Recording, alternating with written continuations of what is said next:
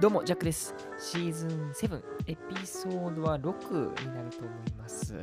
はい、日本で起こるカルチャーショックということでお話をしていこうかなというふうに思っております。現在はですね、10月の15日からお送りしているわけなんですけども、今日はですね、あの、1日、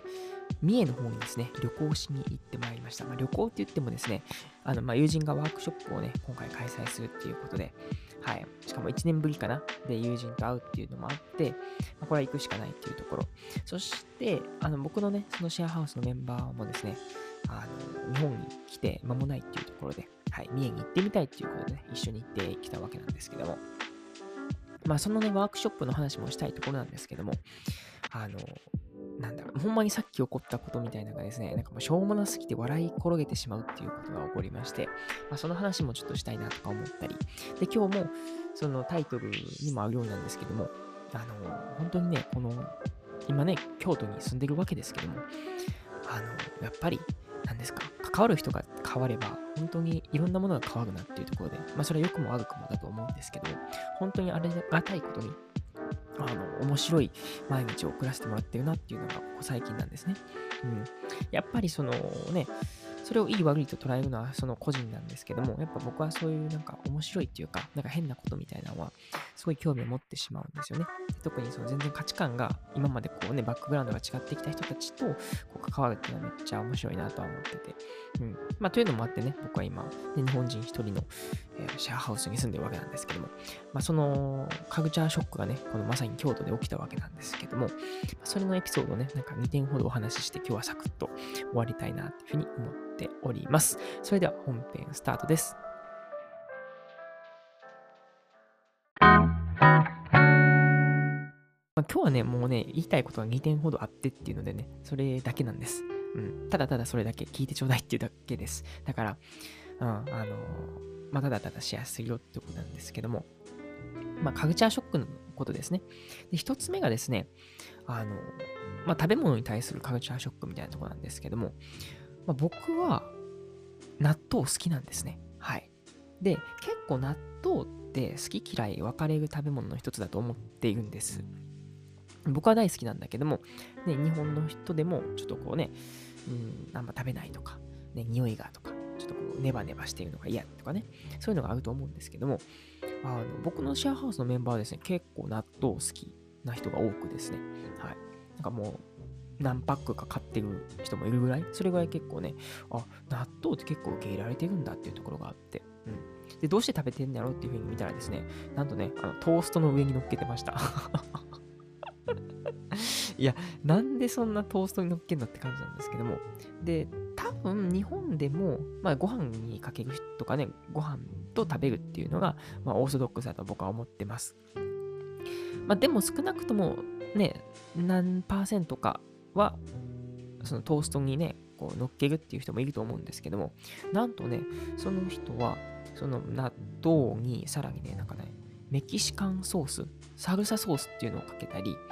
あとなんかね、レッドチリペッパーみたいなのかけたりしてね、食べてるんですよね。なんかメキシカンスタイルとか言ってですね。いやいや、納豆日本やしとか思いながら、そんなことを、あの、喋ってました。もうそれは本当にね、ふとしたこう出来事だったんで、もう思わず突っまざるを得なかったんですよね。なんか、しかも周りの人は結構普通になんか、納豆食べてるやんみたいな感じで見てたので、で、僕だけな、あの、なんか、いやいやいや、待て待ってと、お前何をしてるんだと、っていうことをこう突っ込みながらね、え、いやいや、納豆食べてるだけみたいな。いやトーストしようみたいなことを言ってて、いやいやいや、どういうことですか？ねほな、食べるとか言われて、いや、食べるとか言われても、うん、じゃあ食べてみようかな、みたいな感じになって、そして食べたんですよね。そしたら意外や意外ね、美味しかったです。うん。自分がまたこれトーストにして食べるかっていうのはまた別なんですけども、まあ悪くはないし、全然ね、なんか、まずいとも思わないわけですよね。まあそれはね、うん、美味しいから食べてるんでしょうから。うん。というのもあって、なんかまたね、こう新たな発見、トーストに納豆をかける人もいるんだっていう部分と、なんかサルサソースっていうね、結構あの唐辛子系のソースをかけて、その納豆をね、結構辛い感じで食べるっていうのがね、うん、彼らでは流行ってるみたいです。流行ってるというか、なんかもう、ね、そういうもんみたいなことをね、思ってるんでしょうね。はい。そしてね、二つ目なんですけども、二つ目がまさに、あの、今回、この僕がね、三重県に行ってきたっていうところに、えー、伏線が回収されるわけなんですけども、まあ、三重に行ったら皆さんなんか、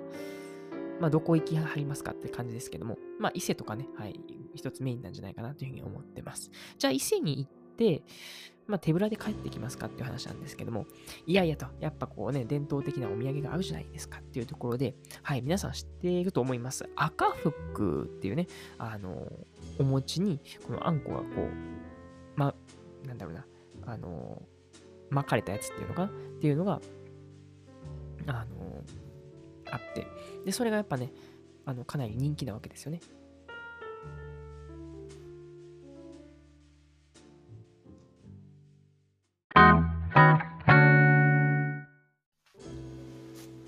はい、そうなんです。赤服を買ってきたわけなんですけども、